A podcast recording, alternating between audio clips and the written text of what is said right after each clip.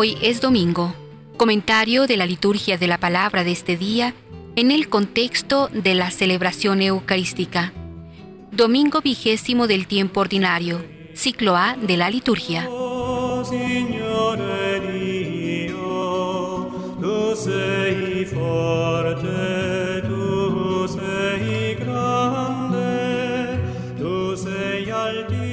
Si bien el ministerio de Jesús se dirigía exclusivamente al pueblo de Israel para que éste fuera luego el hogar y crisol de todos los demás pueblos, no pudo resistirse a la fe de algunos extranjeros, como el centurión romano o la mujer fenicia, de quien se trata este domingo. La confianza pura y total en Cristo es el principio de la salvación. Los profetas han esbozado la revelación del plan de Dios que tenía al pueblo elegido como centro de reunión de todas las naciones, llamadas también a la salvación. Pablo sufría por la resistencia de los israelitas que no aceptaban a Jesús como Mesías. El plan de Dios se cumplirá, pero de modo diferente, gracias a la fe de los gentiles que podría despertar los celos en el pueblo de la primera elección.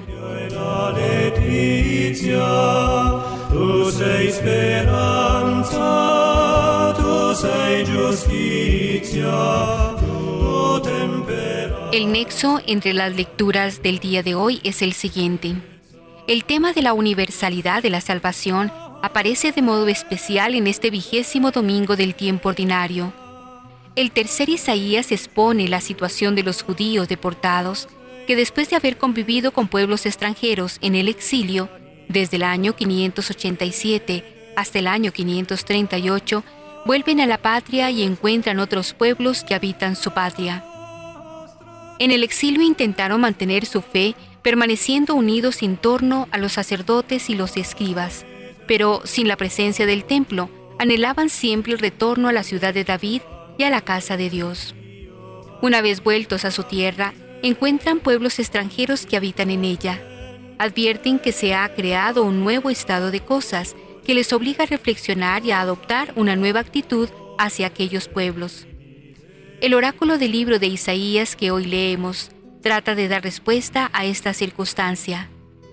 Aquellos extranjeros que se adhieran al Señor, ofrezcan sacrificios, se abstengan de profanar el sábado, serán acogidos en el templo y el Señor escuchará sus plegarias. La casa del Señor, el templo, se llamará casa de oración para todos los pueblos. El tema de la universalidad de la salvación se presenta también en la carta a los romanos. La salvación, dice San Pablo, es para todos, judíos y paganos. Pablo se preocupaba por la salvación de sus hermanos en sangre.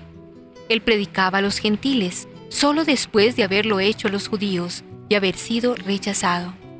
Sabía que su misión era la conversión de los gentiles, pero esto no excluía en absoluto la salvación de su pueblo. El razonamiento de Pablo era sencillo y claro. Todos han desobedecido a Dios, judíos y paganos. Si Dios ha ofrecido la salvación a los paganos, con mayor razón la ofrecerá a los judíos, pueblo de la alianza. En el Evangelio vemos a Cristo mismo realizar un milagro en favor de una cananea, una mujer pagana venida de Tiro y Sidón. El Señor deja bien sentado que debe ceñirse a su misión en la casa de Israel, pero al mismo tiempo muestra que la salvación posee un carácter universal. Corresponderá a los apóstoles ir al mundo entero y predicar el Evangelio a toda criatura.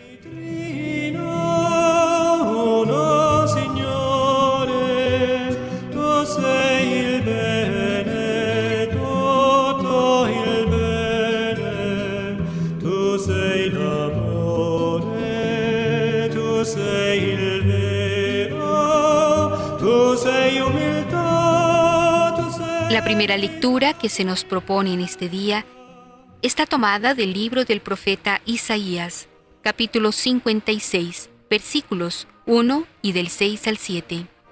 El Señor invita a Israel a superar el nacionalismo y abrirse a la universalidad de la salvación. El pueblo debe saber que hay extranjeros que aman el nombre del Señor y son agradables a sus ojos.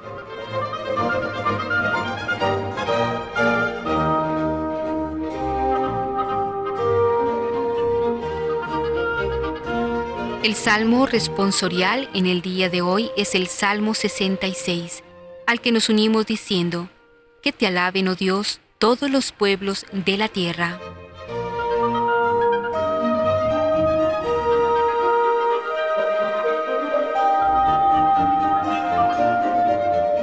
La segunda lectura en la Eucaristía de este domingo es de la carta del apóstol San Pablo a los romanos, capítulo 11, versículos del 13 al 15 y del 29 al 32.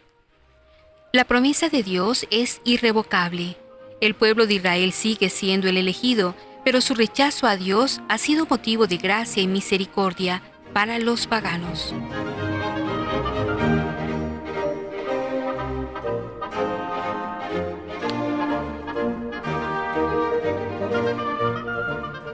Del evangelista San Mateo, capítulo 4, pericopa 23, está tomado el canto al Evangelio de hoy.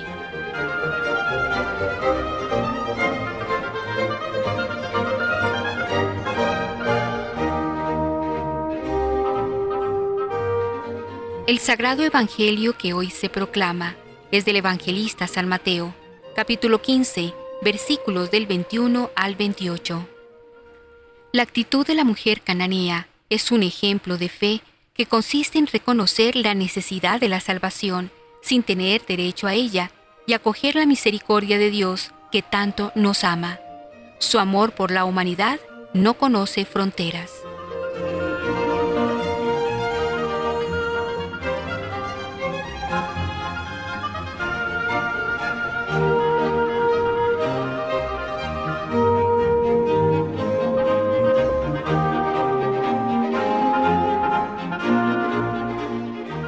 Liturgia de la Palabra.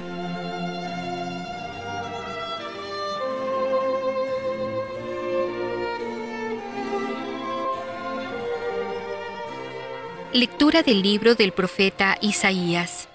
Esto dice el Señor.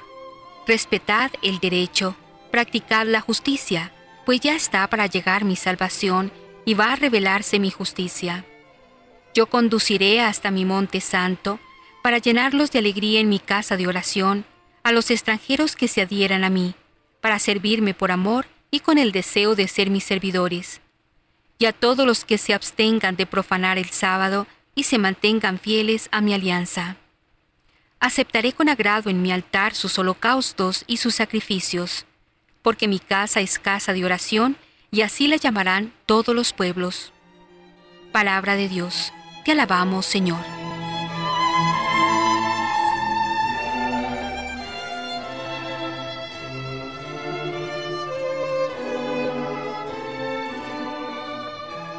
Que te alaben, oh Dios, todos los pueblos de la tierra.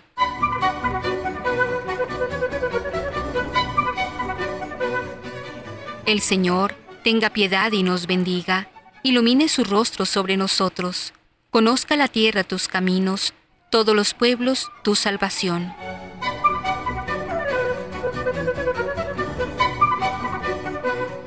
Que te alaben, oh Dios, todos los pueblos de la tierra.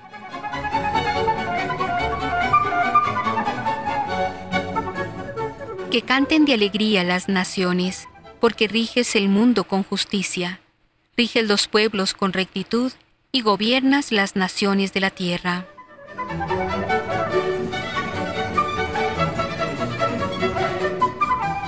Que te alaben, oh Dios, todos los pueblos de la tierra.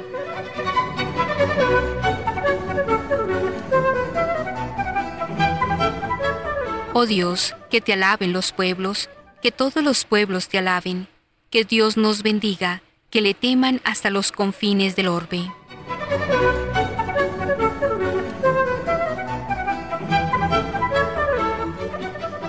Que te alaben, oh Dios, todos los pueblos de la tierra.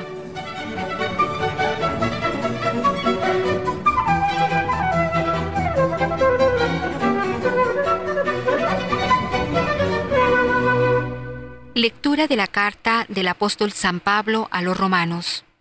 Hermanos, a vosotros que no sois israelitas, puedo deciros, mientras sea vuestro apóstol, haré honor al ministerio que ejerzo, a ver si despierto los celos de mis hermanos de raza y puedo salvar a alguno de ellos. Porque si su exclusión trajo la reconciliación del mundo, cuando Dios los vuelva a admitir, ¿no será eso como la resurrección de los muertos? Pues los dones de Dios son irrevocables, como también su llamamiento. En otro tiempo vosotros desobedecisteis a Dios. Ahora los desobedientes han sido ellos, y vosotros habéis descubierto la misericordia divina. Así pues, también ellos han desobedecido, pero luego descubrirán la misericordia, como la habéis descubierto vosotros.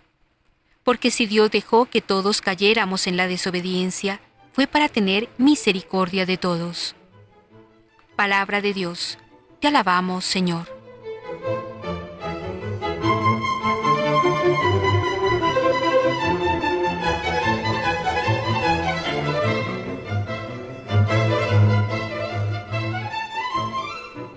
Aleluya, aleluya. Jesús proclamaba la buena noticia del reino de Dios y curaba toda clase de enfermedades en el pueblo. Aleluya.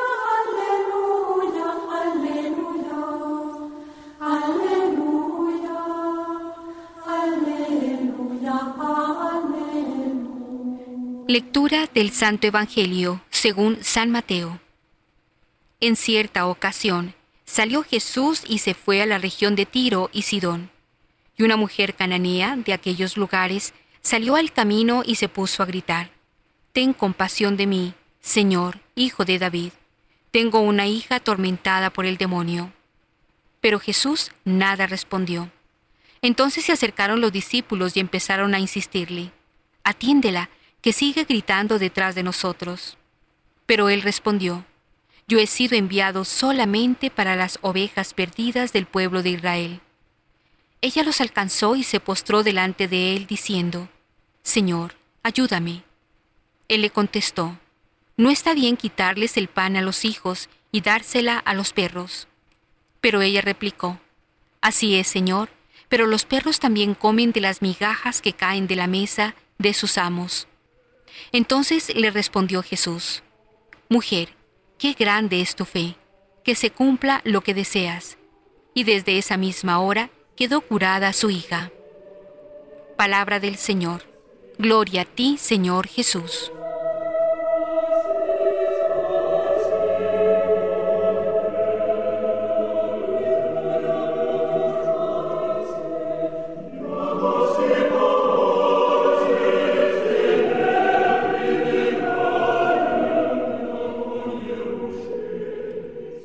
Comentarios.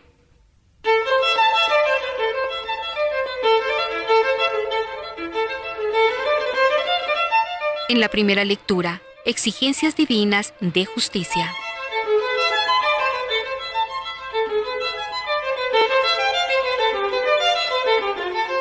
Con esta última sección del libro de Isaías, comúnmente llamado Titro Isaías o Tercer Isaías, iniciada en el capítulo 56 y con la que concluye la obra, nos encontramos ante unas perspectivas distintas desde todos los puntos de vista.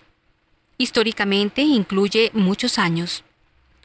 Desde los humildes y desesperanzados comienzos del posexilio contemporáneo, de los últimos oráculos del segundo Isaías, año 538, hasta aquellos años en que el templo ha sido ya reconstruido y la interioridad ha vuelto a ceder el paso a la exterioridad del culto, a la liturgia y a las observancias legalísticas.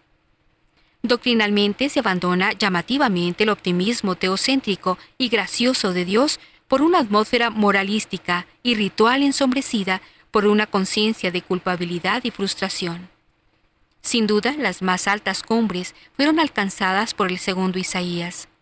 Sus discípulos, los conocidos e identificados bajo el nombre de Titro Isaías, inician una decadencia profética que terminará extinguiéndose en el siglo IV. Sin embargo, dada la cercanía con el maestro de algunos de estos oráculos, su profundidad y sentido serán muy semejantes a los del segundo Isaías. Todos estos elementos críticos de juicio serán indispensables en todo momento y en cada uno de los comentarios para poder comprender el alcance de su enseñanza el sentido de cada una de sus expresiones y exigencias.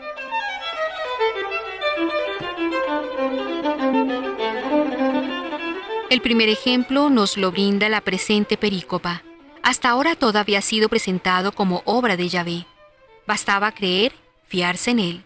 De repente nos encontramos con una serie de exigencias divinas que van desde la práctica del derecho y la justicia, aquí identificable con el cumplimiento de la voluntad de Dios hasta en los más mínimos detalles, hasta la rigurosa observancia del descanso sabático. Cierto que en la legislación deuteronómica la guarda del sábado era un signo externo, como la circuncisión, y era signo de la fidelidad a Yahvé. Lo decayente ahora es que se insiste más en él como medio de justificación que en la confianza en Yahvé. Es que en la medida en que la fe disminuye, se intenta paliar con obras externas la ausencia de interioridad. Jesús criticará duramente esta postura o concepción de lo religioso, encarnada en el fariseísmo y cuyas expresiones son tan antiguas como actuales. Sin embargo, fieles a la doctrina de su Maestro, el segundo Isaías seguirá proclamando la universalidad de la salvación aplicada a los casos concretos. Tales son los eunucos, árboles secos, que recibirán un nombre o dignidad personal en la casa de Dios superior al que hubieran podido alcanzar con numerosa prole. La ley los excluía del culto comunitario, pero ya había dicho el maestro que los caminos de Yahvé eran opuestos a los de los hombres. También ellos tendrían su puesto de honor. Los extranjeros, criticados por Ezequiel de encontrarse entre los que servían al templo, son ahora igualmente justificados. Podrán servir a Yahvé en el templo. Condición única es guardar el sábado y formar parte de la alianza adhiriéndose firmemente a ella. A cambio podrán ofrecer sacrificios y holocaustos. El universalismo no puede ser mayor.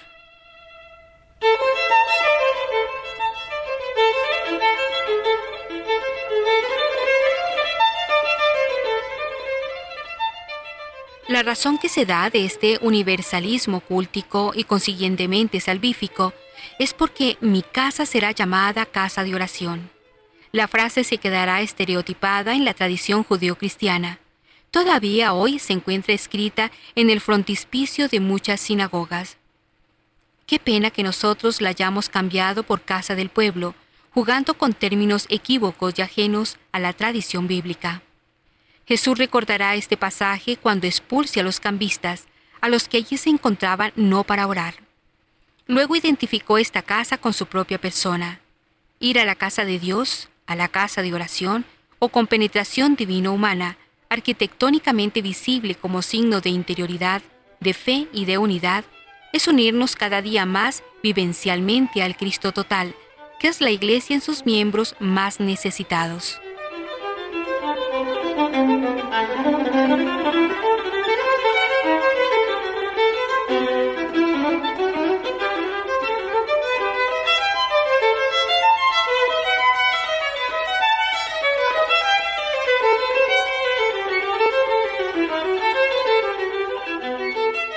En la segunda lectura, Jesús es incluso para los ateos.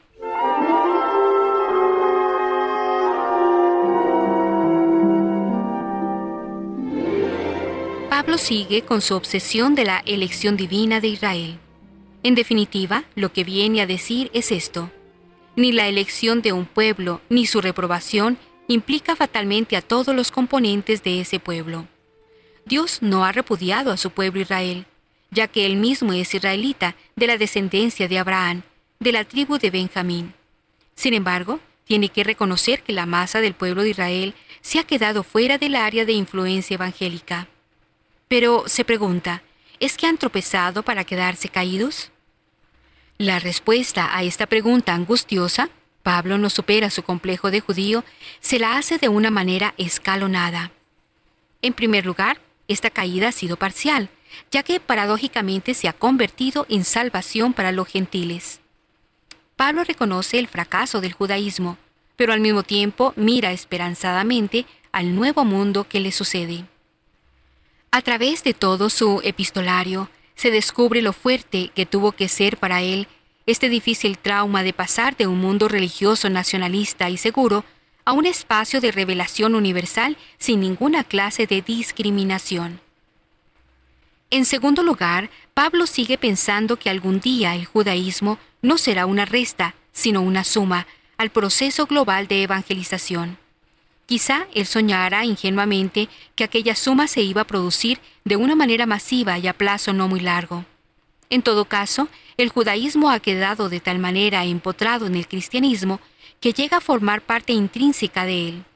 Las iglesias cristianas nunca han renunciado mínimamente al Antiguo Testamento, aunque sí al pretendido monopolio de un pueblo sobre una determinada etapa histórica de la revelación divina. Pero a pesar de todo, Pablo sigue soñando con un ingreso masivo de Israel en la iglesia. Se trata de un misterio, de un designio divino que trastorna los planes de los dirigentes humanos. Pablo tiene por delante un cuadro sociológico muy determinado, dos comunidades religiosas profundamente rivales, judíos y cristianos. Él ha optado claramente por el cristianismo, superando todas las profundas dificultades psicológicas por las que tenía que atravesar un judío superortodoxo. Pero al mismo tiempo, tiene miedo que se realice un transfer, o sea, que la comunidad cristiana cometan el mismo fallo de encerramiento en sí mismas y de arrogancia espiritual de que han dado prueba los judíos. No sea que os creáis superiores. No, los cristianos no son superiores, y para demostrarlo ahí queda en el aire ese misterio divino el encallamiento ha sobrevenido a Israel parcialmente, mientras que el conjunto de los gentiles va entrando. Pero al final, cuando menos se piense, el pleno de Israel será salvado.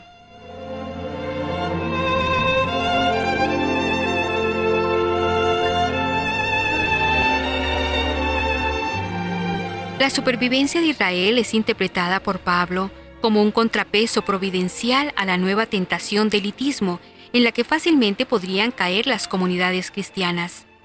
Según esto, un ecumenismo excesivamente unitario no sería muy deseable. Los grupos humanos, sobre todo religiosos, siempre tendrán la tentación de constituirse en los únicos y ejercer por ello una auténtica dictadura espiritual sobre las conciencias humanas. El gran misterio es precisamente la supervivencia del pluralismo, el ver que al lado de mi comunidad hay otro grupo religioso que se dirige a Dios y al que Dios no le niega sus dones. Esto no supone una renuncia a la fe que se posee, ni mucho menos. El cristianismo de suyo deberá ser pluralista. Jesús mismo no puede ser monopolizado por el grupo legítimo que lo sigue. Maestro, hemos visto a uno que estaba arrojando demonios en tu nombre, uno que no es de nuestro grupo, y queríamos impedírselo porque no era de nuestro grupo. Pero Jesús dijo, no se lo impidáis, que quien no está contra nosotros, en favor nuestro está. Marcos 9, 38, 39. Jesús es incluso para los ateos.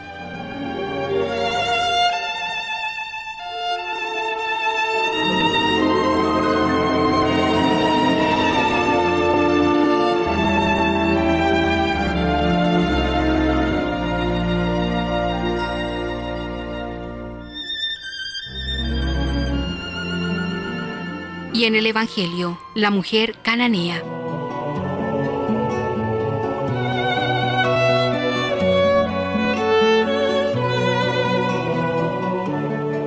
Esta mujer es conocida también con el nombre de Sirofenicia. Así la llama Marcos, Marcos 7, 24, 30. Con ello indica su procedencia, una mujer siria cuya nacionalidad era Tiro. Mateo utiliza un nombre más arcaico al llamarla cananea. Desde el punto de vista del contenido, ambos coinciden, porque su interés al presentar en escena a esta mujer es afirmar que era pagana, no judía. En el Antiguo Testamento, Tiro y Sidón designan la tierra de los paganos. Esto justificaría la presentación de Marcos. También según el Antiguo Testamento, Canaán era el país pagano. Esto justificaría la presentación de Mateo. Literalmente la escena está construida sobre el esquema de petición-negación en un creyendo que partiendo del silencio, Jesús no contesta la primera intervención de aquella mujer. Continúa con la indicación de la limitación de la misión de Jesús a los judíos y alcanza su culminación estableciendo la distinción brutal entre los hijos y los perros. La escena pretende ofrecernos la actitud de Jesús frente a los paganos. Para comprenderla resulta interesante la comparación entre la narración de Marcos y la de Mateo. Ambos coinciden en que la misión de Jesús durante su ministerio terreno se limitó al pueblo judío. Ambos coinciden en que Jesús, en este caso, realizó una excepción. Mateo, sin embargo, nos da la razón por la cual hizo Jesús esta excepción. Y la razón es la fe grande de aquella mujer, lo cual es omitido por Marcos. Entonces resulta que la excepción no es propiamente una excepción. Estamos más bien ante un principio general. Los no judíos tienen los mismos privilegios que ellos creían poseer en exclusiva, con tal de que tengan fe suficiente. Se repite aquí el caso del centurión romano, capítulo 8, versículos 5 al 10. No he hallado fe tan grande en Israel. Un principio que servirá para establecer las condiciones de pertenencia al nuevo pueblo de Dios.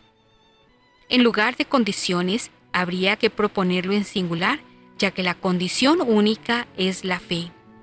La Iglesia descubrió desde muy pronto este principio y comenzó a aplicarlo, como lo hizo el apóstol Pablo en los primeros capítulos de la carta a los romanos.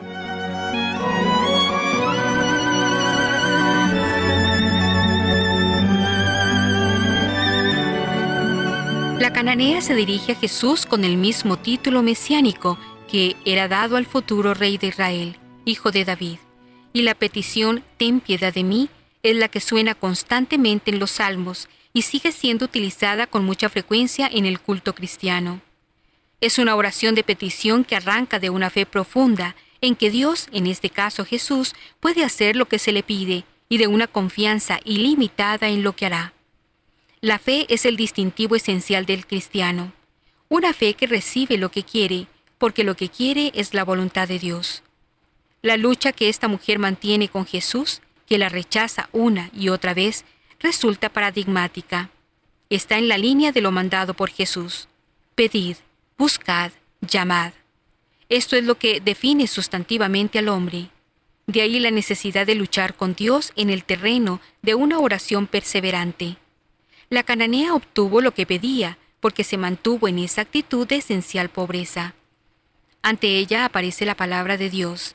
Recibiréis, hallaréis, se os abrirá. Capítulo 7, versículo 7. Tres aspectos que definen a Dios, como los tres anteriores habían definido al hombre. Dios y el hombre puestos frente a frente y haciendo cada uno lo que le es propio.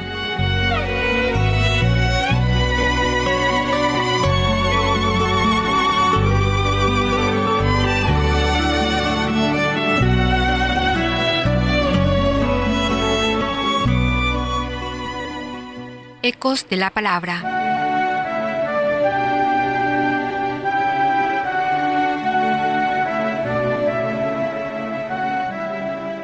La gran fe de la mujer pagana.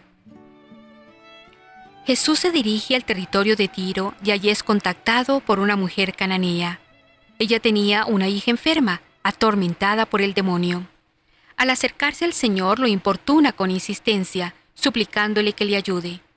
Pero Jesús la rechaza diciendo que Él no ha sido enviado sino a las ovejas perdidas de Israel. Se trata de una mujer pagana que reconoció a Jesús como Hijo de Dios. ¿Cuántas veces en el Evangelio los extranjeros y hasta los demonios identifican a Jesús, mientras que los de su tierra son incapaces de reconocerlo, a pesar de su enseñanza y sus milagros? ¿Cuántas veces nosotros los cristianos no sabemos valorar la presencia del Señor? Sus dones, su palabra, su amor. La mujer grita, está desesperada porque su hija está enferma y ella cree que la salvación viene solo de Jesús. Su hija está poseída y su corazón de madre sufre como si fuera ella misma la enferma. Tanto es el amor por su hija. El Señor parece desdeñar su petición, pero esta dureza no tiene otra finalidad que hacer crecer la fe de la mujer. Ella insiste, Señor, socórreme. La mujer no tiene ningún respeto humano. Sabe que su Salvador está allí y que Él no puede permanecer indiferente ante su dolor. Se postra en adoración. No está bien tomar el pan de los hijos, los judíos, y echárselo a los perros, los paganos, dice Jesús. Sí, Señor, repuso ella, pero también los perritos comen las migajas que caen de la mesa de sus amos. La mujer acepta ser tratada como un perrito, sin utilidad, que no hace más que comer las migajas que caen de la mesa. Ante esta respuesta, llena de tanta fe y humildad, Jesús exclama, Grande es tu fe, que suceda como deseas. Y se realiza el milagro, quedando curada su hija. La cananea tiene mucho que enseñarnos. Ella se convierte en ejemplo y modelo de oración para nosotros. Su oración reúne las condiciones que Jesús quiso para la misma. Fe, confianza y perseverancia sin desmayo.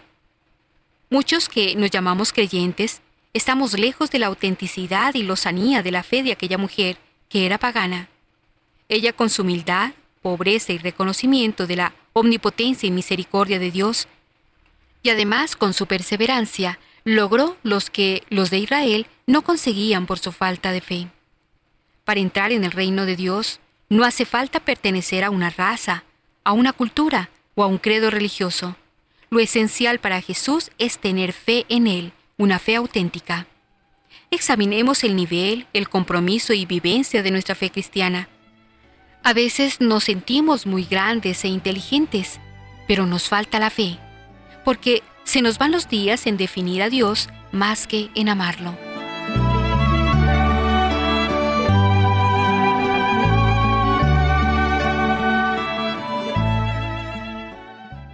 Veamos rápidamente el mensaje doctrinal de nuestras lecturas.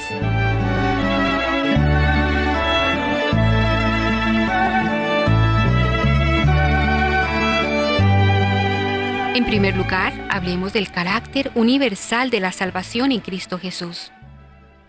El encuentro de Jesús con la cananea nos ofrece elementos fundamentales de la historia de la salvación. Por una parte, encontramos la actitud molesta de los discípulos que desean despedir rápidamente a aquella mujer que entorpece la marcha del Maestro.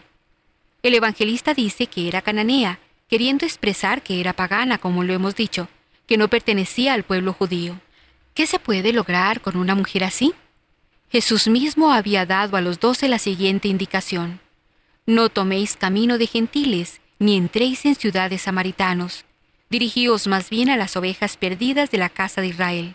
Mateo 10, 5, 7. Por otra parte, este pasaje nos muestra la actitud de Cristo en relación con los paganos.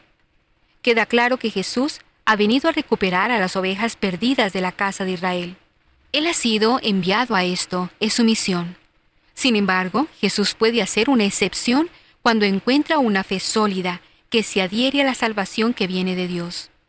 En este caso, se trata de la gran fe de aquella mujer que no pide nada para sí misma, sino para su hija. No pide de cualquier modo, sino con una confianza absoluta en el poder de Cristo. San Hilario de Potier ve en la mujer cananea a los prosélitos, a los paganos convertidos a la fe hebraica y en este caso a la fe cristiana, y en la hija a todos los pueblos paganos, llamados también ellos a adherirse a la fe. En cierto sentido no se trata de una excepción, sino más bien de un principio general. Los no judíos tienen los mismos privilegios que estos, a condición de que tengan una fe suficiente. Aquí se repite el caso del centurión. No he encontrado una fe tan grande en Israel. La Iglesia descubrió temprano este principio y lo aplicó ampliamente en la predicación del Evangelio. Es importante subrayar que la fe de la que se habla es una respuesta a la revelación de Dios. Ante un Dios que se revela, la respuesta apropiada es la obediencia de la fe. La cananea cruzaba de este modo no solo la frontera geográfica del mundo judío, sino que se adhería de un modo incipiente pero profundo a la revelación en Cristo. Ella se refiere a Jesús con el mismo título que se daba al futuro rey de Israel, Hijo de David, y añade otro título con el que los discípulos se dirigían a Jesús, Señor. La grandeza de la fe de la cananea reside en penetrar en el corazón misericordioso de Jesús para descubrir que Dios quiere que todos los hombres se salven.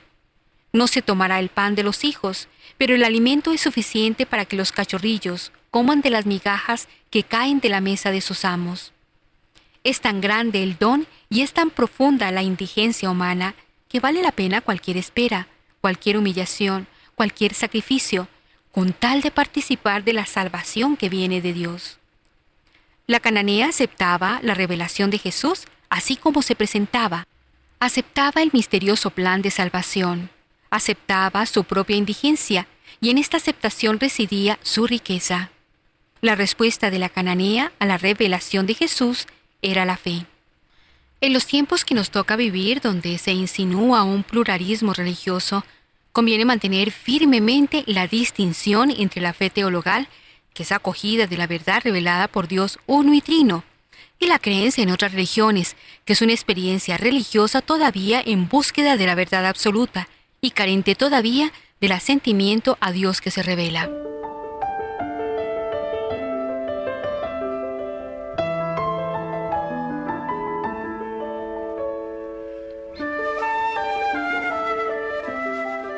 Otro punto en el que podemos meditar es en la fe en la oración. La oración de la mujer cananea nos ayuda a descubrir algunos rasgos esenciales de nuestra relación con Dios. Su petición, Ten piedad de mí, es aquella que se resuena continuamente en los salmos y que expresa adecuadamente la situación de la criatura ante su Hacedor. Se trata de una oración de petición en la que se manifiesta la convicción de que Dios puede realizar aquello que se le pide, que Él tiene el poder para producir la curación de la niña, para cambiar una situación determinada.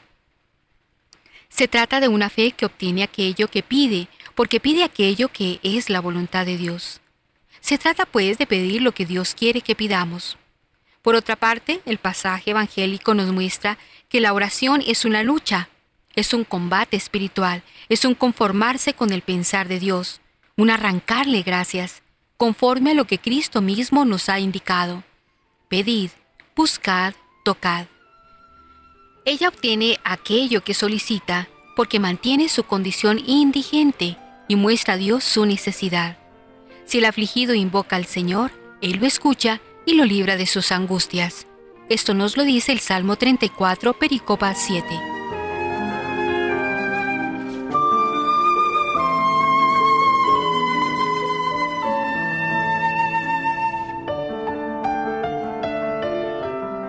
Este día nos ofrece la oportunidad de renovar nuestra vida de oración.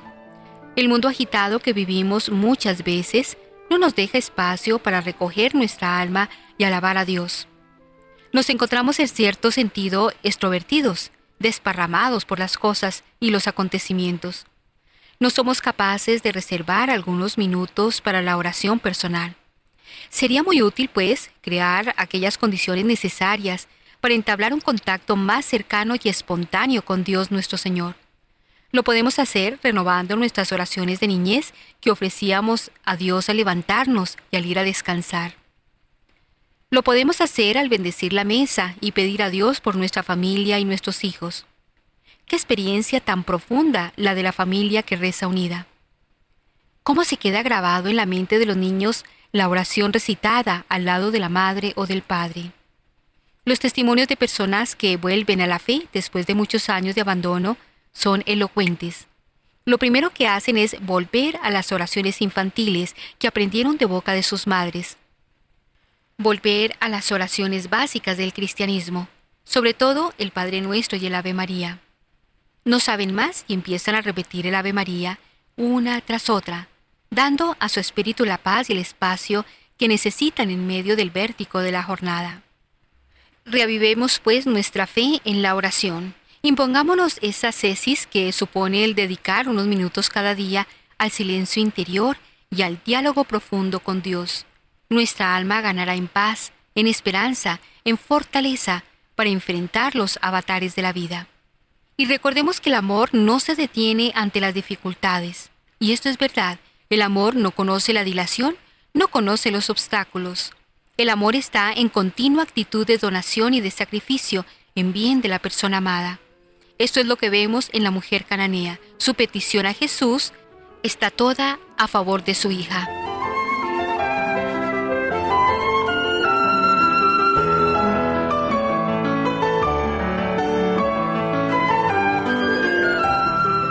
Volvamos nuevamente a nuestro Evangelio. El Evangelio de hoy nos habla de la fe nos trae el relato de una mujer famosa por su fe, tanto que se habla de la fe de la cananea. A veces el Señor no nos responde, a veces pareciera que se nos escondiera o que no prestara atención a nuestras solicitudes. Es lo que le sucedió a esta mujer en tiempos de Jesús. El Evangelio especifica además que esta mujer era pagana. ¿Y ella qué hace? Insiste en la oración, insiste sin cansarse. ¿Nosotros qué hacemos? Simplemente pensamos que como el Señor no nos escucha, paramos de orar. Y pedimos a otros que oren por mí. Pero yo no oro, yo no elevo mi oración al Señor nuevamente.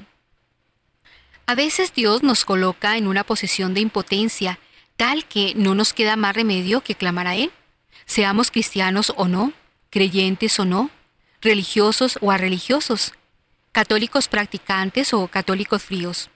Es lo que posiblemente le sucedió a esta madre, que siendo pagana, pero abrumada por la situación de su hija, no le queda más remedio que acudir al Mesías de los judíos. El desarrollo del relato evangélico nos muestra que la cananea, como que intuía que Jesús era Mesías, no solo de los judíos, sino de todos, porque a pesar de no ser judía, se atreve a pedir a Jesús que cure a su hija. Y Jesús se hace el que no escucha. Así es Dios a veces, simula no escucharnos. ¿Y por qué? O más bien, ¿para qué? Para reforzar nuestra fe. Se habla de poner a prueba nuestra fe, pero no se trata de una prueba como un examen o un test, sino más bien como un ejercicio que fortalece la fe.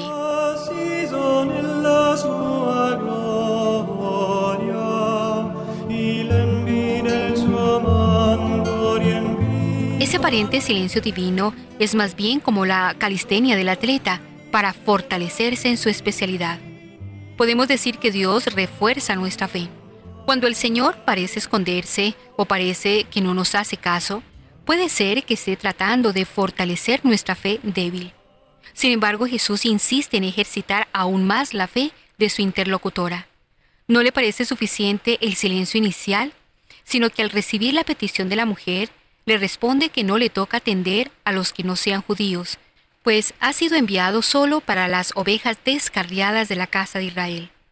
La mujer no acepta esta respuesta de Jesús, sino que se postra ante él y le suplica, Señor, ayúdame. Igual que el entrenador exige al atleta templar más sus músculos y aumentar su resistencia para estar mejor preparado, sigue el Señor reforzando la fe de la cananea. Le responde, No está bien quitar el pan a los hijos para echárselo a los perros queriendo significar que para ese momento no debía ocuparse de los paganos, sino de los judíos. La mujer no ceja, definitivamente no acepta un no como respuesta de Jesús. Iluminada por el Espíritu Santo, le responde a Jesús con un argumento irrebatible. Hasta los perritos se comen las migajas de la mesa de sus amos. La fe de la mujer había sido reforzada con los aparentes desplantes del Señor, y ahora la fe de la mujer queda recompensada pues obtiene de Jesús lo que pide. Nos dice el Evangelio que en aquel mismo instante quedó curada su hija. Qué grande es tu fe, le dice el Señor a la mujer, y qué gentil es el Señor. Nos da crédito por lo que no viene de nosotros, sino de Él. Si la fe es un regalo que Él mismo nos da. Ahora bien, como todo regalo es necesario que lo recibamos, es necesario aceptar ese regalo maravilloso que Dios nos da constantemente y además aceptar todos los entrenamientos que Dios hace a nuestra fe para que ésta vaya fortaleciéndose y un día sea recompensada con el regalo definitivo que Dios quiere darnos, la vida eterna.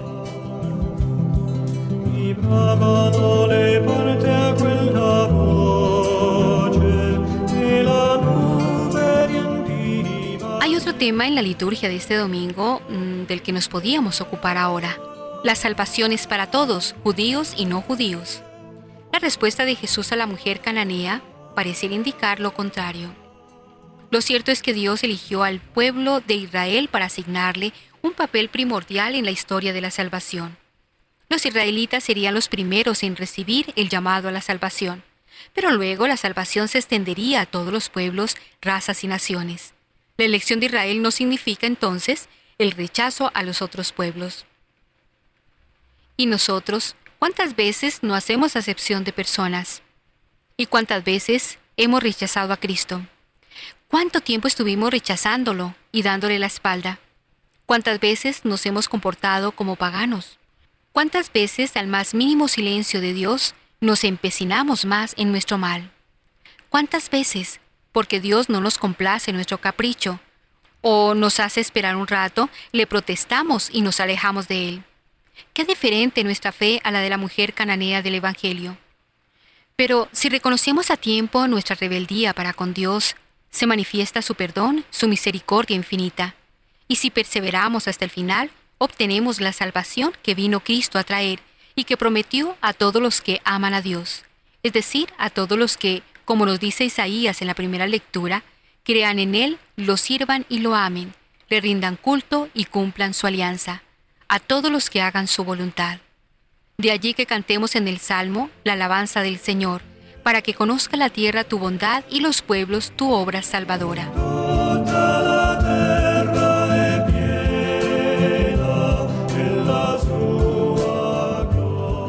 En la oración de entrada de esta Sagrada Eucaristía, nos hemos dirigido a Dios recordándole lo que Él ha hecho por nosotros. Ha preparado bienes inefables para los que le aman.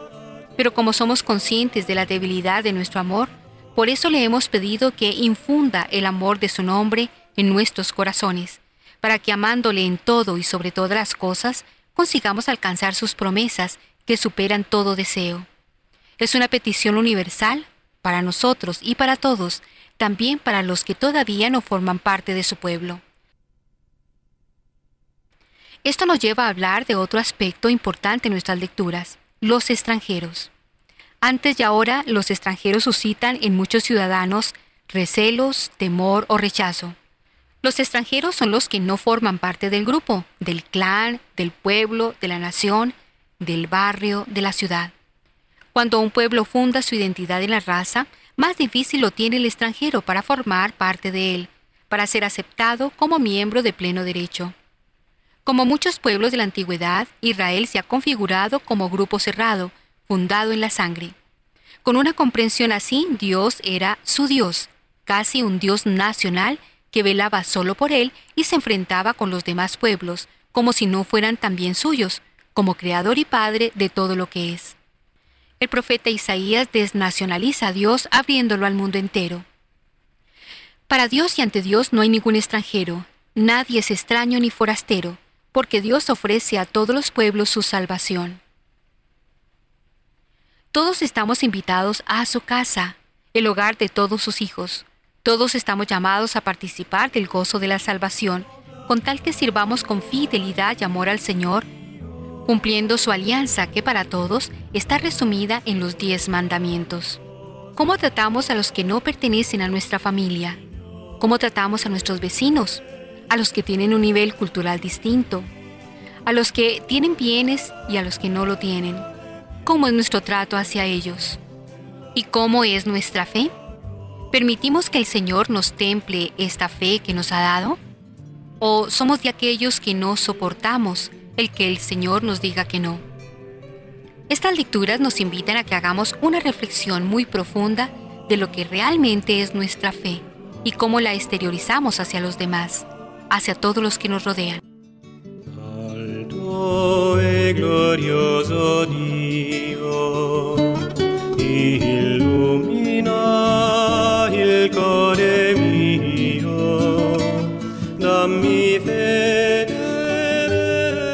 Ahora, preparemos este día aprendiendo a orar con su palabra.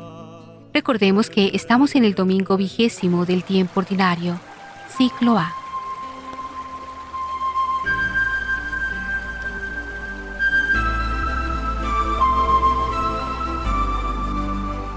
Mujer, tú sí que tienes confianza en Dios. Lo que me has pedido se hará. Y en ese mismo instante su hija quedó sana que hay en la mesa de la palabra del día de hoy. Una lectura del Antiguo Testamento, Isaías 56, 1, 6, 7. Nos unimos glorificando al Señor con el Salmo 66. Tenemos una lectura del Nuevo Testamento de la carta del apóstol San Pablo a los Romanos, capítulo 11, perícopa 13 a la 15 y de la 29 a la 32. y el Evangelio es tomado hoy del evangelista San Mateo, capítulo 15, versículo del 21 al 28. Busquémoslas en nuestra Biblia.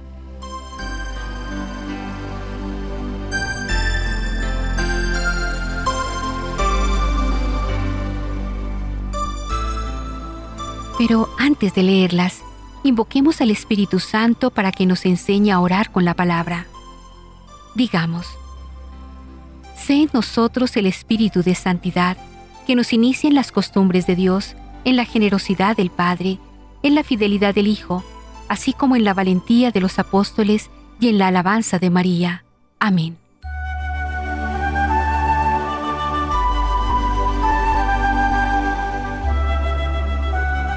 Ahora sí, leamos el Evangelio. Recordemos San Mateo 15, 21-28. Una mujer no judía confía en Dios.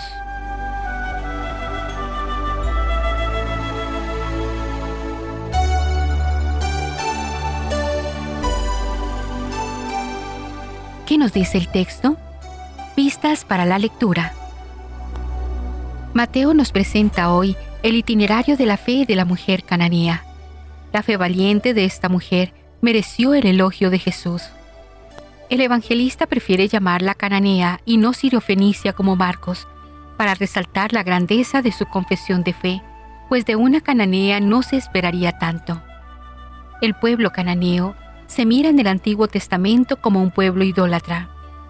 El pueblo de Israel desde que llegó a su tierra lo miró como gente primitiva e ignorante. En Canaán floreció el culto al dios Baal. Allí Israel perdió muchas de sus tradiciones. Pero de este pueblo oscuro sale esta mujer admirable por su fe. Ella es madre de familia muy sufrida. Para Jesús se convierte en un modelo de fe. Mujer, grande es tu fe. El grito de la cananea nos recuerda una realidad muy humana. ¿Qué no hace una madre para lograr la curación de su hija? Su camino a la fe está lleno de dificultades. Grita Jesús desde muy lejos. Sin ninguna vergüenza va gritando por el camino detrás del grupo donde va Jesús con sus discípulos. Su grito refleja su angustia y su necesidad apremiante. Las expresiones que emplea son muy dicientes. Ten compasión de mí y ayúdame. Piedad de mí. Están tomadas de los Salmos 6, 2, 9, 13, 24:16. Es pagana y emplea palabras del modo de orar de los judíos. También le da dos títulos a Jesús, Señor y Mesías, que apenas los discípulos empezaban a comprender. Le cuenta con sinceridad la realidad de su hija. Tiene un demonio que la hace sufrir mucho. Es curioso que no pide la curación, sino que solo cuenta su situación. Los discípulos quieren que la haga callar. Atiende a esa mujer, pues viene gritando detrás de nosotros. Están cansados de sus gritos, del escándalo que arma. No tienen interés en su problema. La respuesta de Jesús nos hace pensar en lo que dijo acerca de los destinatarios de una misión en Mateo 10, 5, 6. No vayan a tierra de paganos, mejor es que vayan a las ovejas perdidas de Israel. Cuando encontramos esta expresión y al final el mandato Mateo 28, 18, 20. Pero él se acercó y le dijo, Ustedes vayan y hagan más discípulos míos en todos los países. Yo estaré siempre con ustedes hasta el fin del mundo. Descubrimos que esta es una etapa, pues la misión es para el mundo entero. Ahora, la mujer ora a Jesús. Se las ingenia para llegar frente a Jesús. Irrumpe con su súplica. Se arrodilló delante de él y le dijo, Señor, ayúdame. En el diálogo con Jesús aparece el pan como un regalo fundamental del Padre para sus hijos. Con mucho talento, la mujer retoma las palabras de Jesús y las pone a su favor. Señor, eso es cierto, pero aún los perritos comen de las sobras que caen de la mesa de sus dueños. La mujer se coloca en el lugar de los pequeños. Mateo 18:4, porque en el reino de Dios las personas más importantes son las humildes. Entonces Jesús le concede la sanación de su hija. La mujer confía en el corazón grande de este hijo de Israel y del banquete en el cual Él da pan en abundancia, por eso alcanza para todos, sin importar los comensales, incluso los perritos. El camino de fe y de oración de la mujer es importante para todos nosotros, pues nos lleva a descubrir su fondo espiritual, los gestos, las palabras y la actitud de la oración de intercesión. Su oración es incluyente, pues al pedir por su hija, esta mujer pide por sí misma, Ten compasión de mí, ayúdame. En su corazón orante lleva el dolor de su hija como casi todas las mamás. Jesús comprende que necesita la sanación.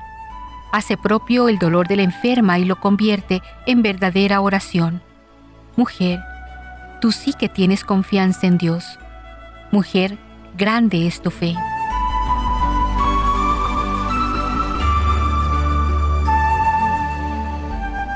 Otros pasajes bíblicos para confrontar. San Marcos 7, 24, 30. Mateo 10, 6.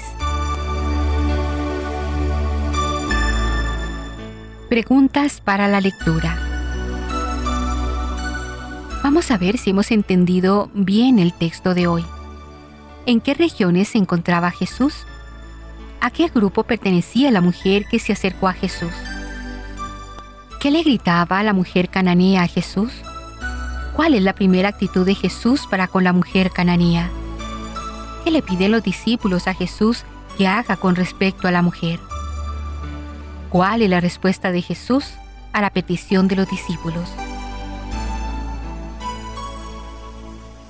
¿Qué hace la mujer al acercarse a Jesús? ¿Qué es lo que dice Jesús acerca de la comida? ¿Cuál es la respuesta de la mujer a las palabras de Jesús? ¿Qué hace Jesús al ver la fe de la mujer? ¿Qué pasó con la hija de la mujer cananea?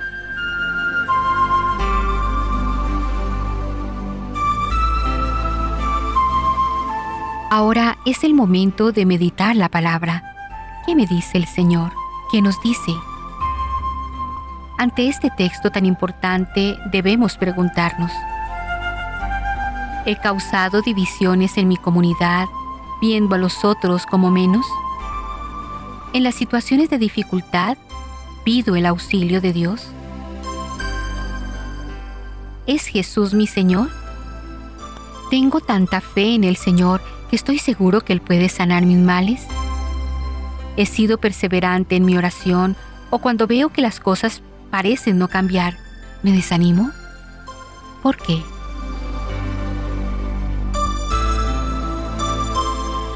¿Soy perseverante en la oración a Dios y deposito mi confianza en Él? ¿Intercedo ante Jesús por las necesidades de los demás? ¿Soy capaz de romper las barreras de raza, posición y ayudar a quien lo necesite?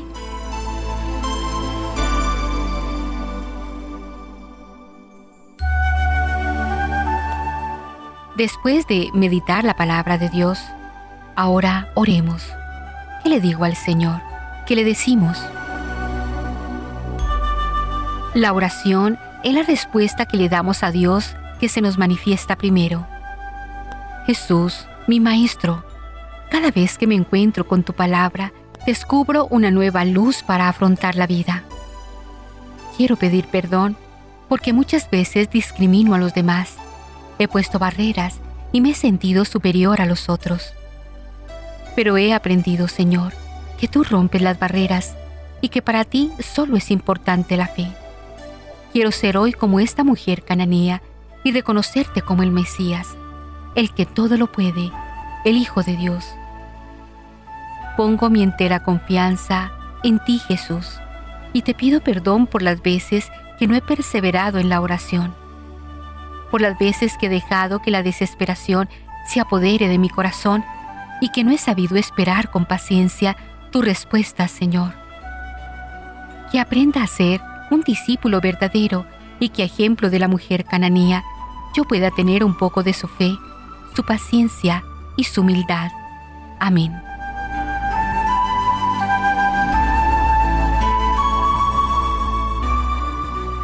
Después de la oración, es el momento de contemplar cómo interiorizo el mensaje ¿Cómo lo interiorizamos?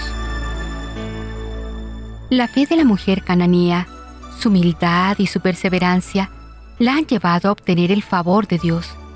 Dejemos que las palabras dichas a Jesús por parte de esta mujer y la respuesta de Jesús a ella hagan eco en nuestro corazón y nos aumenten en gracia y sabiduría para amar cada vez más la palabra de Dios. Por eso contemplemos estas palabras en nuestro interior. La mujer respondió, Señor, es cierto, pero aún los perritos comen de las sobras que caen de la mesa de sus dueños. Entonces Jesús le dijo, Mujer, tú sí que tienes confianza en Dios. Lo que me has pedido se hará.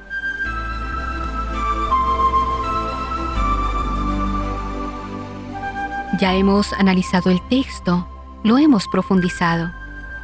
Hemos orado con ella, la hemos contemplado. Ahora vamos a la acción. ¿A qué me comprometo? ¿A qué nos comprometemos? Me comprometo a romper las barreras y buscar alguna persona que hemos valorado menos por alguna razón, ya sea por su clase social, por su raza o por su cultura. Reconciliémonos con esta persona. Busquemos a alguna persona que esté enferma, visitémosla, llevémosle la buena nueva y oremos por ella. Pidamos a Jesús que esta persona sea sanada de su enfermedad. Con los miembros de nuestra comunidad, podemos visitar algún hospital o algún asilo para orar por la salud de los enfermos, de los ancianos y acompañarles con la fortaleza que da la confianza en el Señor. propiciemos un momento de reconciliación en la familia. Leer un texto y orar.